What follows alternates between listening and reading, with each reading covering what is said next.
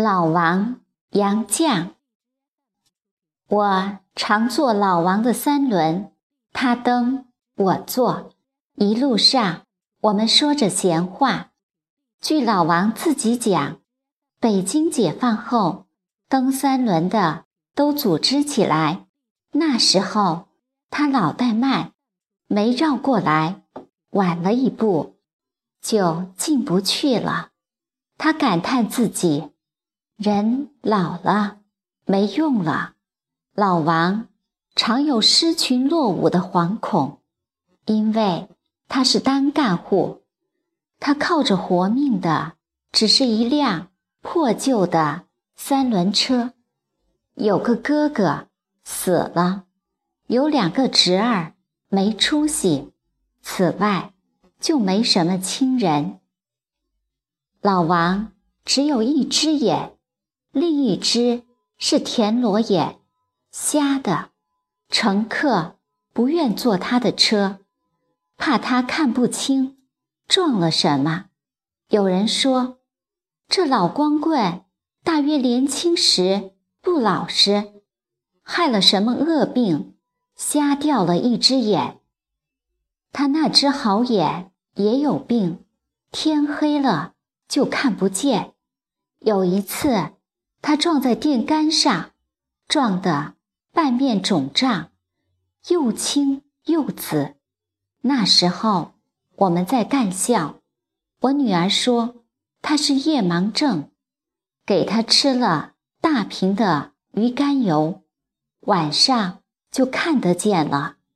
他也许是从小营养不良而瞎了一眼，也许是得了恶病。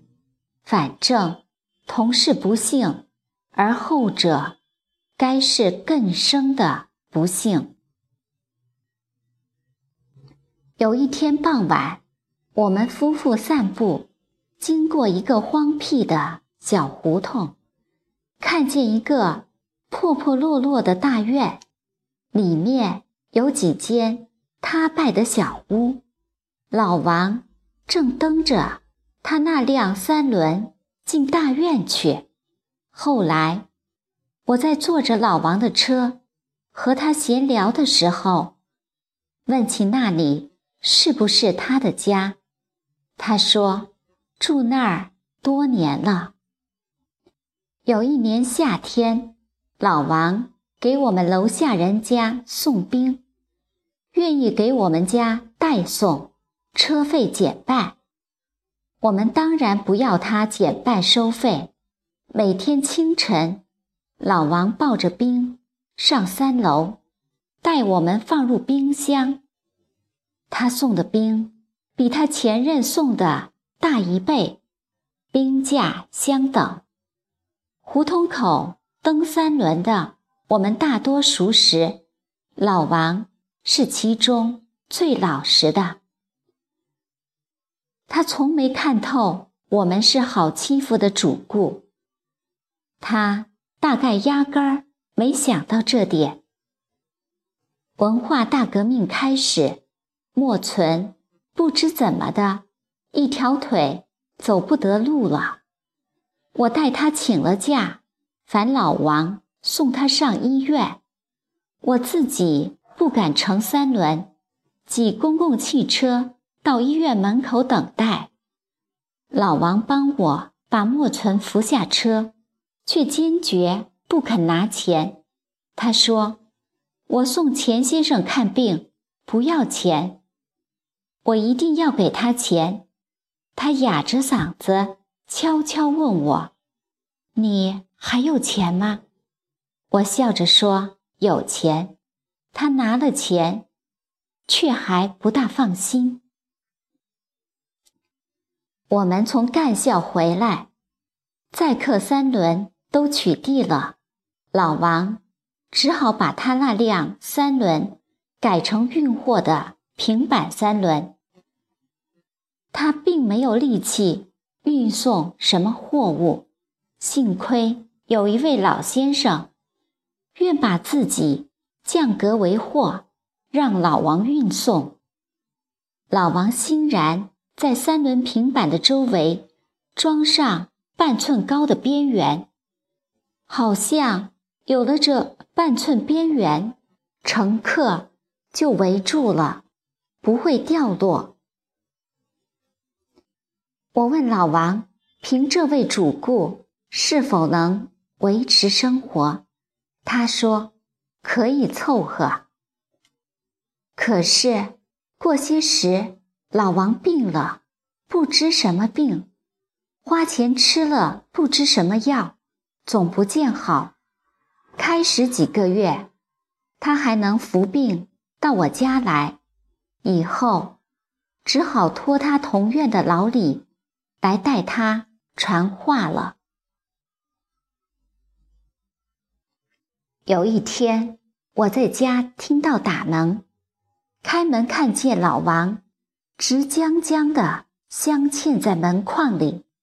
往常他坐在蹬三轮的座上，或抱着冰，倚着身子进我家来，不显得那么高。也许他平时。不那么瘦，也不那么直僵僵的，他面如死灰，两只眼上都结着一层翳，分不清哪一只瞎，哪一只不瞎。说的可笑些，他简直像棺材里倒出来的，就像我想象里的僵尸，骷髅上。绷着一层枯黄的干皮，打上一棍，就会散成一堆白骨。我吃惊地说：“哎呀，老王，你好些了吗？”他嗯了一声，直着脚往里走，对我伸出两手。他一手提着个瓶子，一手提着一包东西。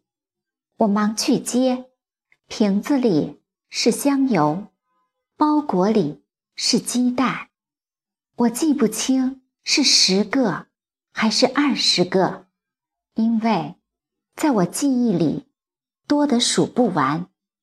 我也记不起他是怎么说的，反正意思很明白，那是他送我们的。